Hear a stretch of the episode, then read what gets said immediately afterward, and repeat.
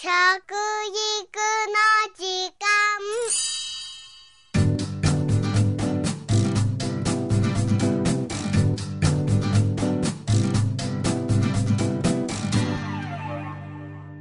服部幸男です。食育の時間ポッドキャスト。皆さんは普段から自分のお子さんに料理の手伝いをさせていますか？東京ガス都市生活研究所のアンケートでは子どもが料理に興味を持ち始めるピークは5歳という結果が出ました。粘土や積み木も同じですがもともと子どもは何かを作るという作業が大好きなんですね。実際料理教室に来た子どもたちに料理のどこが楽しいかと聞いたところ料理そのもの作るが楽しいと答えた子が76%にも達しました。大人が考えている以上に子供は料理好きなんですよね。実は今全国親子クッキングコンテストという大会の出場者を募集しています。一部の地域では募集がすでに締め切られていますけれども大部分が締め切り間近ですのでご紹介させていただきますとこの全国親子クッキンコンテストは今年で4回目になります。東京ガス大阪ガスなど各地のガス会社が連携して全国で募集が行われています。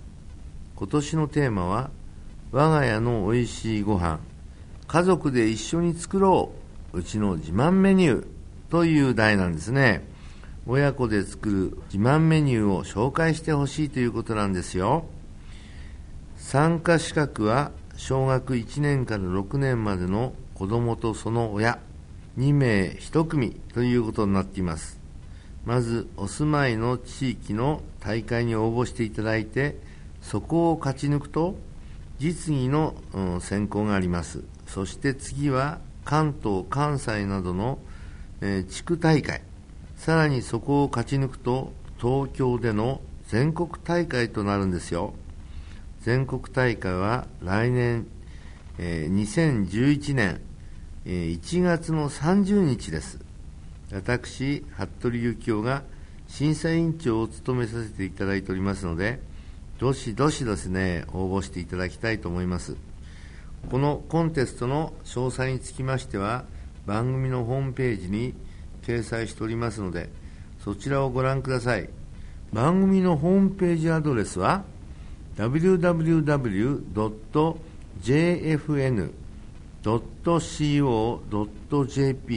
スラッシュ食育です。SHOKUIKU ですね。このコンテストは賞金商品も豪華なんですよね。また学校単位での応募も可能ですのでぜひ参加してください。親子で料理するきっかけにこれがねなったらいいなと思っております。実は子供に食への関心を持たせることそして食文化を伝えていくには親子で料理に取り組むことがとっても有効なんですね。一緒にメニューを考えたり買い物に行ったりお店で子供に材料を選ばせながら旬を教えたり表示の見方を教えたりそんな風にしながら安心安全健康なね家庭での食育を進めてほしいと思いますよね。また子供が実際に自分の手で選ぶことで食べ物を大切にしようという心が育まれるんですね。さらに料理で食材を切ったり匂いを嗅いだり味見をすることで、えー、触覚嗅覚味覚などの五感が養われますよ。そして自分が料理したものは嫌いなものでも食べられるという子がですね本当に多いんですね。だから料理をさせると子供の好き嫌いがみるみる減っていきます。また子供の料理が食卓の話題となりましてお父さんも美味しいねと喜んでくれたり一家団らんのきっかけにもなるんですよね。当然みんなが子供の料理を食べるわけですから家族がバラバラなものを食べる孤食というのがありましたけどねこれも解決しますね。子供に料理をさせることは実は食卓のいろいろな問題を一挙に解決してしまうというとてもいい方法なんですね。包丁やガスが危ないからと子供を遠ざけたままにしておくと子供の興味関心がうずもれたままですよ。気がついた時にはやる気がなくなっているかもしれませんね。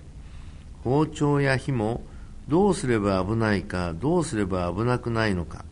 きちんと説明すれば幼児でも使いこなせます。ちなみに私は4歳から包丁を持たされました、えー、そのことでですねだんだんだんだん上手なんだねなんて言われるとその気になってですね、うん、その道がなんか好きになっちゃったりするんですね。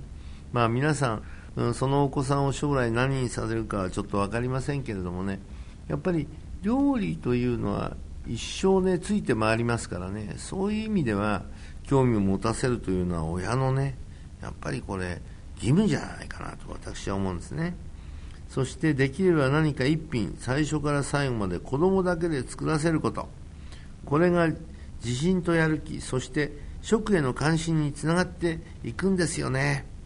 親はかえって時間がかかって大変だと思いますがこれも子供の成長のためです。ぜひ親子で料理をする機会を持ってほしいと思いますね。